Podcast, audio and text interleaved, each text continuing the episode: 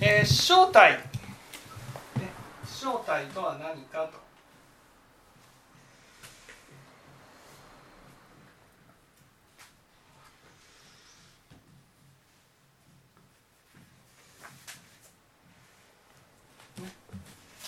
えー、まず仏教ね正体っていうのは仏教の入門です。ね、だから仏教を聞いていく人がやっぱり最初に求めていく教えが師正体の教え。ね、この師正体っていうのは4つの聖なる体っていうのはねこれは真理っていうことです。真理。ね、4つの真理がある。これが師正体っていうことです。ね。まず正体とは何か4つの真理とは何かというと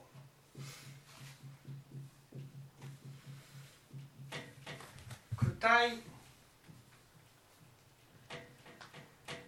渋体滅体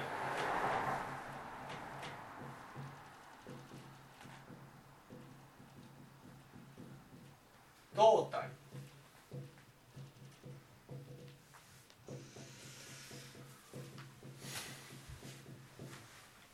これが死生体。苦体。苦体。苦しみの体。あらね。苦しみを体。ね。苦しみという心理。ね。十体。滅体。動体。最初の苦体と言いますのはね。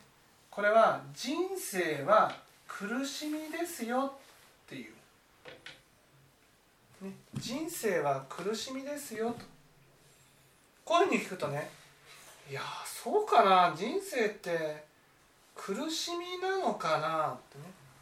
別に苦しいことはないはずだけどなそんな苦し苦しい苦しい苦しい苦しいって思ってね生きてることはないけどなと。ね。かすみさんこれで答えられます？なんでねみんなね人生は苦しいっていうふうに言われるとねそんなにまあ苦しんでる人もいますよ。苦しんでる人もいますけどねその苦しんでいると思えないのはどうして？じゃあ人生が苦しいって言っている人と人生が苦しくないって言ってる人は何が違う？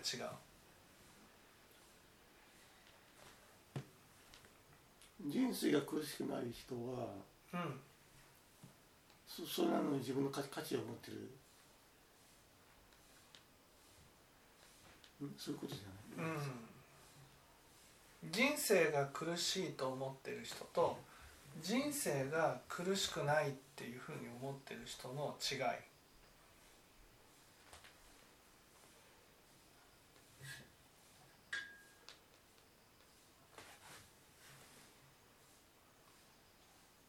その無常が無常を感じていれば今持っているものが崩れて人生が苦しい。例えば世の中に人生が苦しいって言ってる人がいる、ね、その人は何で苦しいんでしょう？なんで苦しい？森なんで苦しい？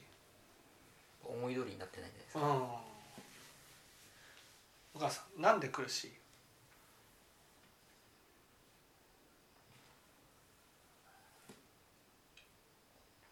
い？なんで人生が苦しいっていう話が出てくる？なんで？こんな顔がさパッとわかんないですね。なんか価値を追い求めて、うん、えー、とそのまあ、追いも一生懸命追い求めて、うん、えーとまあ、家とか車とかいろいろ買ったとしても、うん、そのまあ、一時的に自分のものにはなるんですけどそれがこう手放していくっていうなんかそういう苦しみを多く経験してる人は苦しいって思うのかなっていう。うん。これはね人生が苦しいと思う人は、ね、決まってる人生が苦しいと思ってる人は自分の人生に意味がないと思ってる。からです意味がないと思ってる。だから苦しい。自分の人生に意味があるって思ったらどんなに苦労してもそれが苦しみとならないんです。なぜかというとその苦労には意味があるから。ね。だからそのみんなね人生が苦しみですよっていうふうにその思っている。人生は苦しみですよっていうふうに言われてもね。いやそんな苦しみって思わないけどなっていうふうにね。こういうふうに言うのはそれは自分の人生に意味があると思ってるからなんです。だけどここではねここでは躯体っていうのは今のままの人生だったらそれは意味がないですよってことなんです。あなたの人生にはね意味がないですよと。この場合意味がないだから人生は苦なりなんですなぜかそれはね人生っていうのはね生きるっていうことは生きるっていうことはお金やねえー、時間や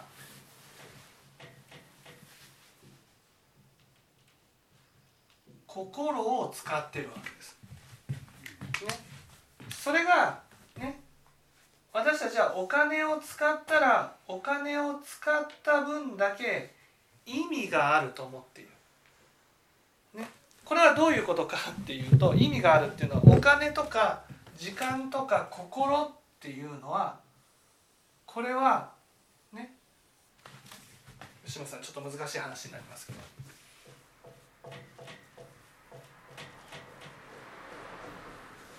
それ自体価値のあるものなんです、ね、価値のあるもの、ね、その価値のあるものは、生きる限り使っていかなければならないわけですよ。例えばお金っていうのは生きてる限り使っていかなくちゃいけない。お金を使って生きてるわけ。時間も使って生きている。時間とは価値のあるものなんです。それ自体が。ね。それを使ってね。私たちはそのそれ以上の価値を手に入れた時に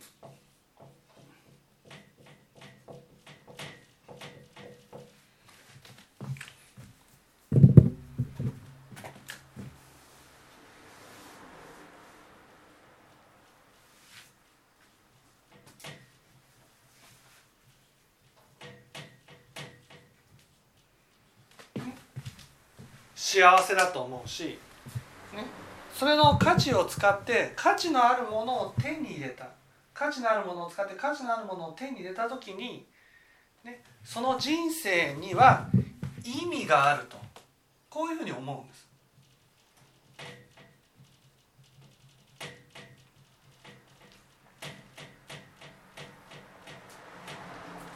意味があるっていうふうに思うんです。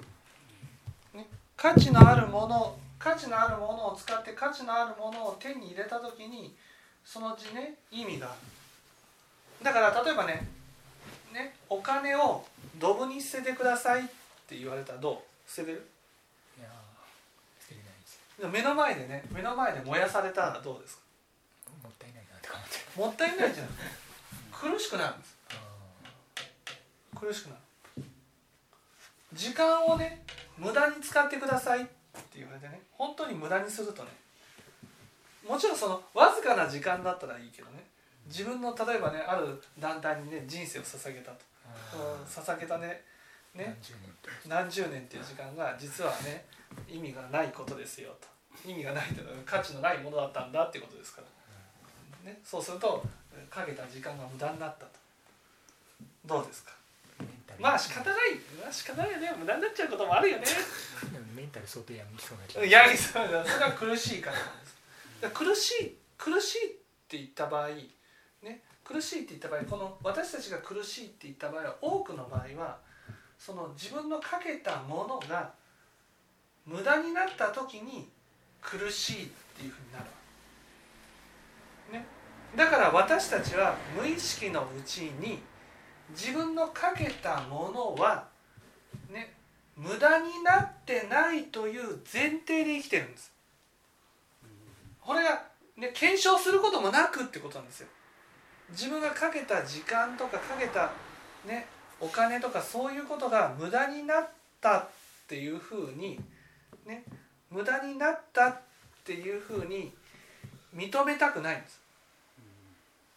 ね、だから私たちは無意識のうちに、ね、例えば自分小学校の人よりも長く生きてるでしょ、うん、そしたら私の方が、まあ、人間的に？そう上だっていうふうに思う。こういうふうになるわけ。ね。それはなぜかって言ったら子供ね例えば子供子供その幼稚園の子供と比べてね私の方が時間をたくさん経験しているってなるわけ、ね、だからその分だけ私の方がね人間的に価値な価値があるっていうのは人間的に上だと、ね、こういうふうに無意識のうちに思ってる当然ね自分の時間をかけたものが価値の価値のあるっていうのは当然私は正しいことに使ってきた。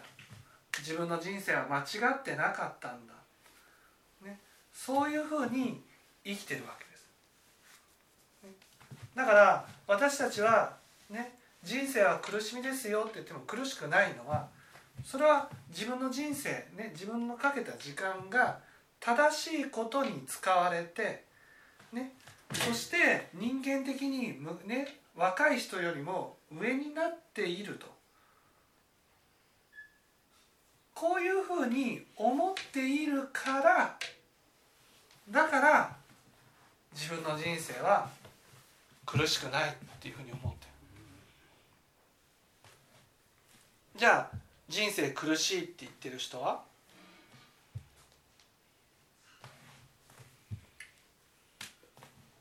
どんな人？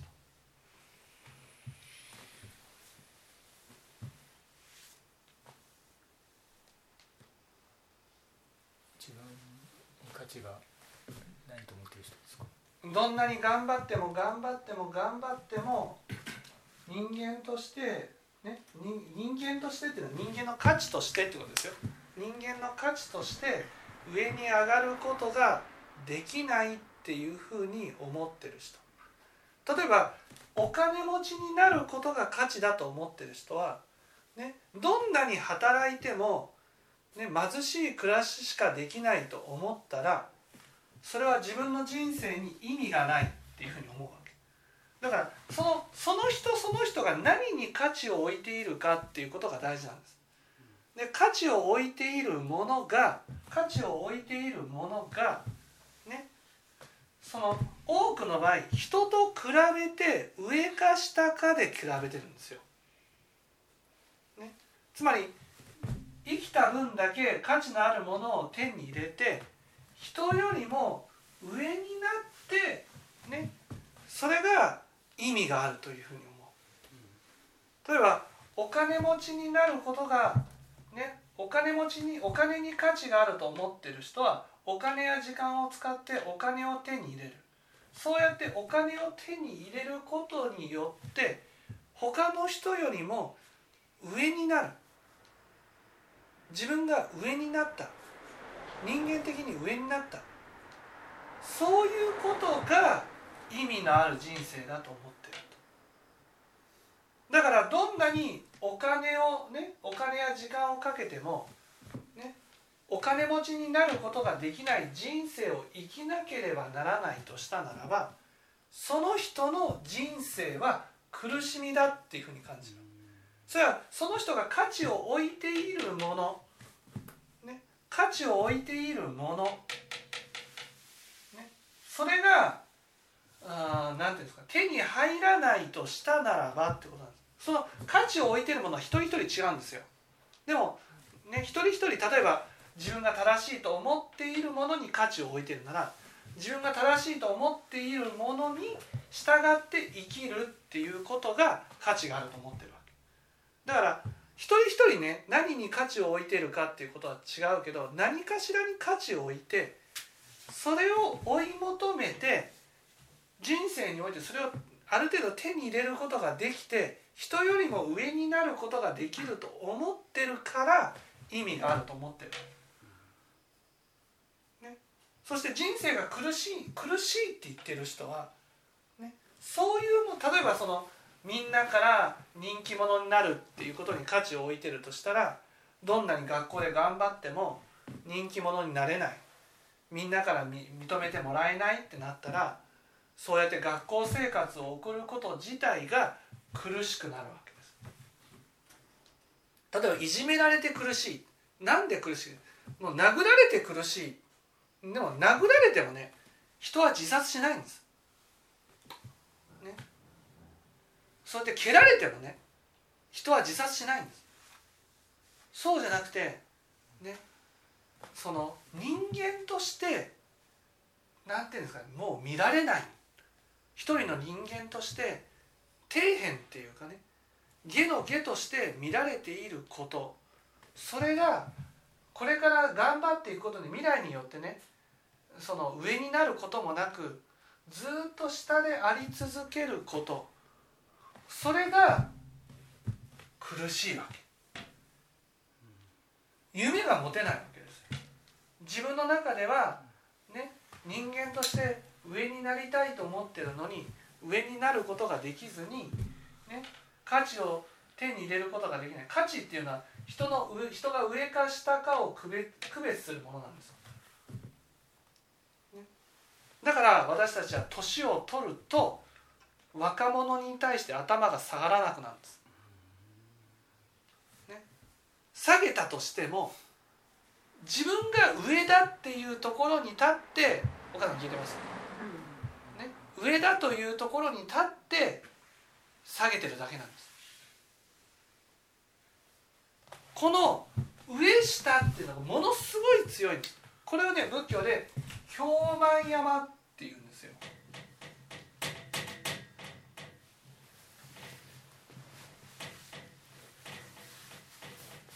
ね京満山ね私たちは何のために生きてるかっていうと京満山京満の京っていうのはおごりっていうこと。です満っていうのは、えー、満っていうのはあのうぬぼれっていうことです。だから人よりも上になること。それがその自分の人生の目的かのように生きてるわけです。ね、だからその一生懸命生きることによって自分なりの価値を手に入れて、ね、人よりも上になることによって私たちは自分の人生に意味があるというふうに思ってるんです。ね、ところがそうやって、ね、人生の中で手に入れた価値のあるものっていうのは死んでいく時には置いていかなければならない、ね、置いていかなければならないとなると自分が人よりも上だという根拠がなくなるんです。ね、そうするとね結局私たちの人生の努力っていうのはね人よりも上になるための努力だから、ね、その根拠がなくなるとしたら上になれなくなるわけですよ。上にならなくなるっていうことはもうそれ自体がもう意味のないことなんです。難しかったですか？難しかった。ちょっと難しかった。もうちょっと。ここれが分かります京満山。これねつまり私たちは、ね、自分が頑張った分だけ、ね、人よりも上にななることが幸せだと思っている。例えば世の中の人たちは大金持ちになると。それが幸せと。大金持ちになるのが何で幸せかって言ったらそれは、ね、普通の人よりもいい暮らしができる。人間として上になれる。そういうことが幸せだと思って頭がいいことが何で幸せだと？頭の悪ね普通の人よりも頭がいいことによって人間として上になれる。それが幸せ。いやそうじゃないよっていう人もいる。そうじゃないよっていう人はこの世界から一歩離れてる人なんです。ね、だからここの話はこの話は私たち普通の人が迷っている話なんです。迷っている世界では人よりも上になることが幸せとしか思えないんです。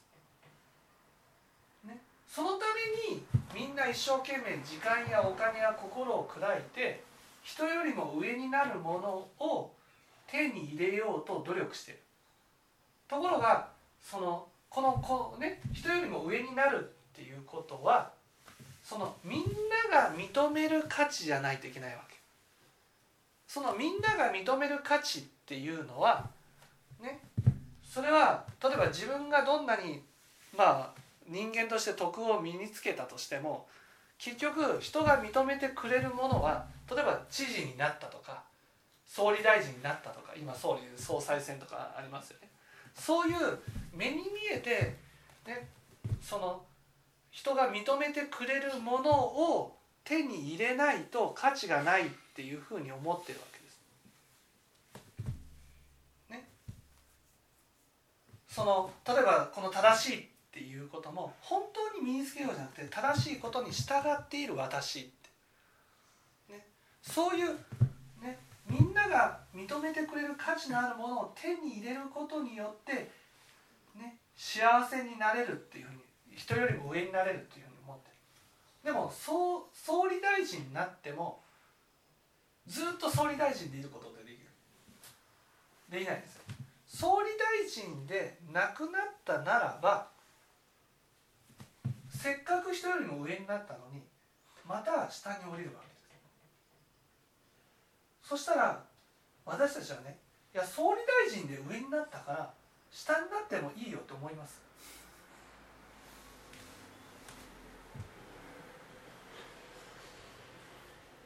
思います思わない。そう。思わないんです。一度上に上がったら下には下がりたくないんです。なぜかって言ったらその上がったための上がるためにいろんなものをかけてるからそれが下がった時点で無駄になったと思うんです。だから自分の人生いろんなものをかけているのでかけているのでそれがね最後置いていかなければならない。例えばお金だったらね価値のあるものお金だったらお金が死んでる時に置いていく。置いていくとなったらそのお金を手に入れたら入れるためにね頑張った努力は全部無駄になるわけ。ですまあここで言うのはね人よりも上に立ちたいって思っている限りっていうことなんです。人よりも上に立ちたいと思っている限り失った時には無駄になる。それが苦しみとなるわけです。みんな京満山を登ることが人生の目的だと思ってるから一生懸命頑張って人の上に立つことを立つために頑張ってるわけ、ね、それはね立つためって言うとそうじゃないとか言っていう人でもね。絶対若い人から生意気な態度を取られてね頭下げれるかどうかです。ね、その幼稚園ぐらいの人がね「おい清盛」とかとかねこういうふうに言われたとしてね「はあ!」そうですね。おっちゃん」ねこういうできるかっていう。それできない。やっぱり自分の方が上だと思ってるんです。その上だっていうふうに思っていることが自分を支えてるわけです。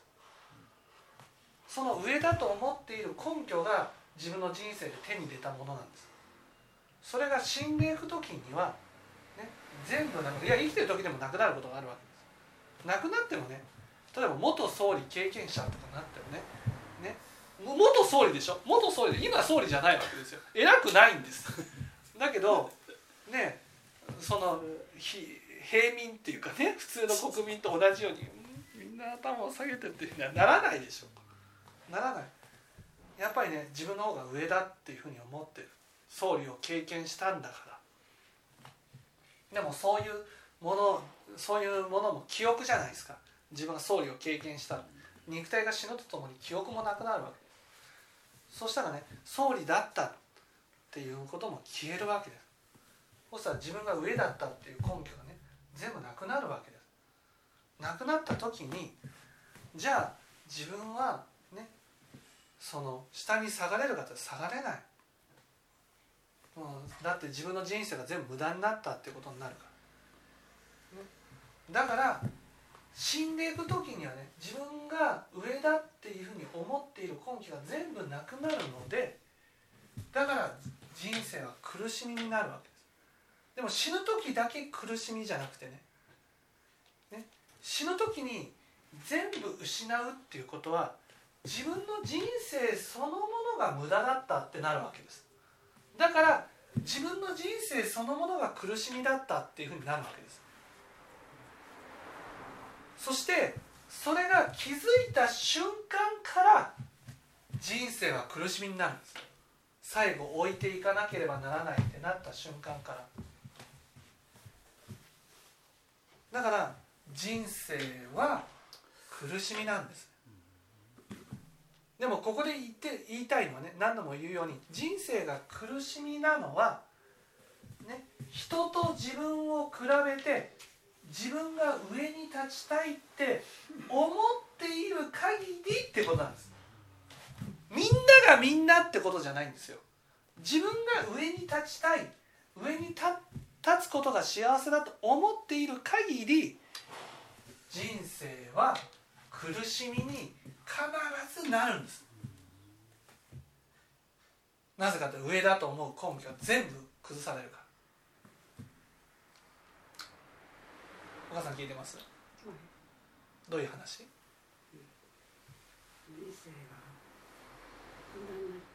はい？上だと思ったのが全部崩れちゃう。どうです？お母さんも自分が上だと思ってませんでした？まだ残ってるね,、うん、ねその上だと思っている限り人生は苦なり。そう。ここなんです。ね。だからこれは全ての人の人生が苦しみ。まあ本当に全ての人の人生が苦しみなんですけど。でも本当に全ての人の人生が苦しみっていうことではなくて、ね、何か価値のあるものを手に入れて人よりも上に立ちたいっていうふうに思っている限り、ね、だから人生は苦しみっていうふうになるわけです。だからこの京満山から降りるために六度万行っていう教えがあるんですよ。あえて自分が下になっていくっていう教えがあるんです。ななんで下になる必要があるか。下になっても苦しくないっていう経験をね悟りを開いていかなければ結局人生が苦しみになるからなんです。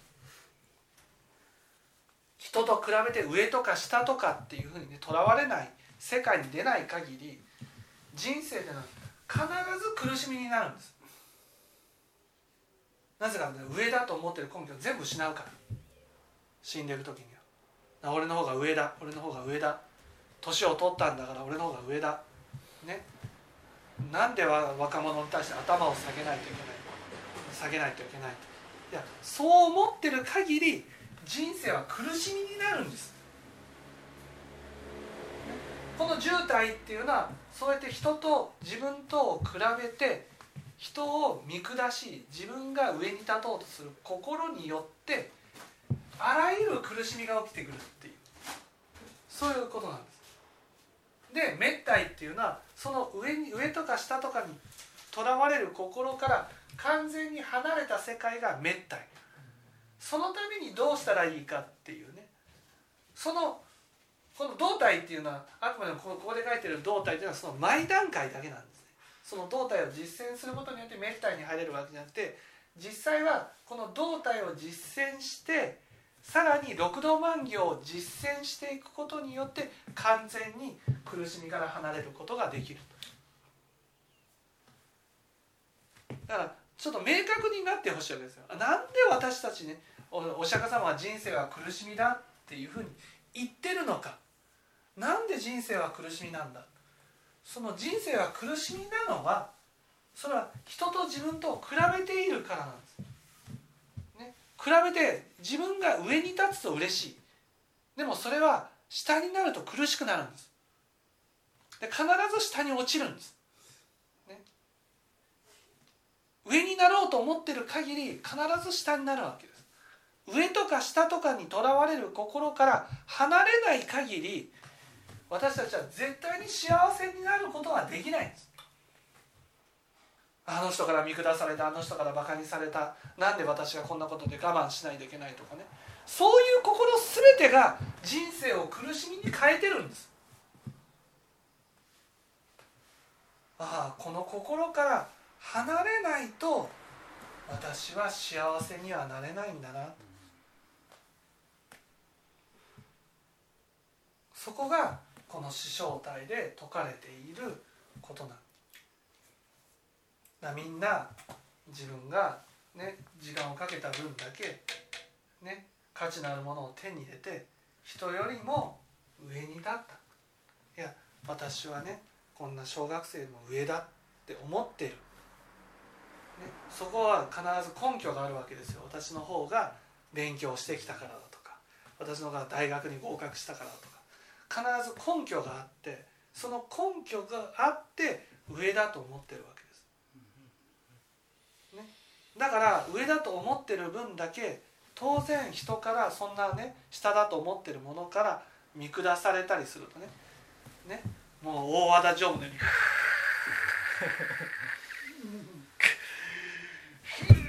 でもう本当半沢をね本当下だと見てるからね。土下座するんだね、こうなるわけです、ね、それくらい苦しい。でもそれはあのね半沢大田大和田常務が半沢にね土下座する時だけ苦しいんじゃなくて人生の最後にその苦しみをみんな味わっていいねいかなければならない。そして俺の人生何だったんだろう？上になるためのね一切の努力は何だったんだろう？と最後崩れていくとしたらね。だから自分の人生が虚しいっていうふうにみんななっていくんですね。分かっていただけたでしょうか、はい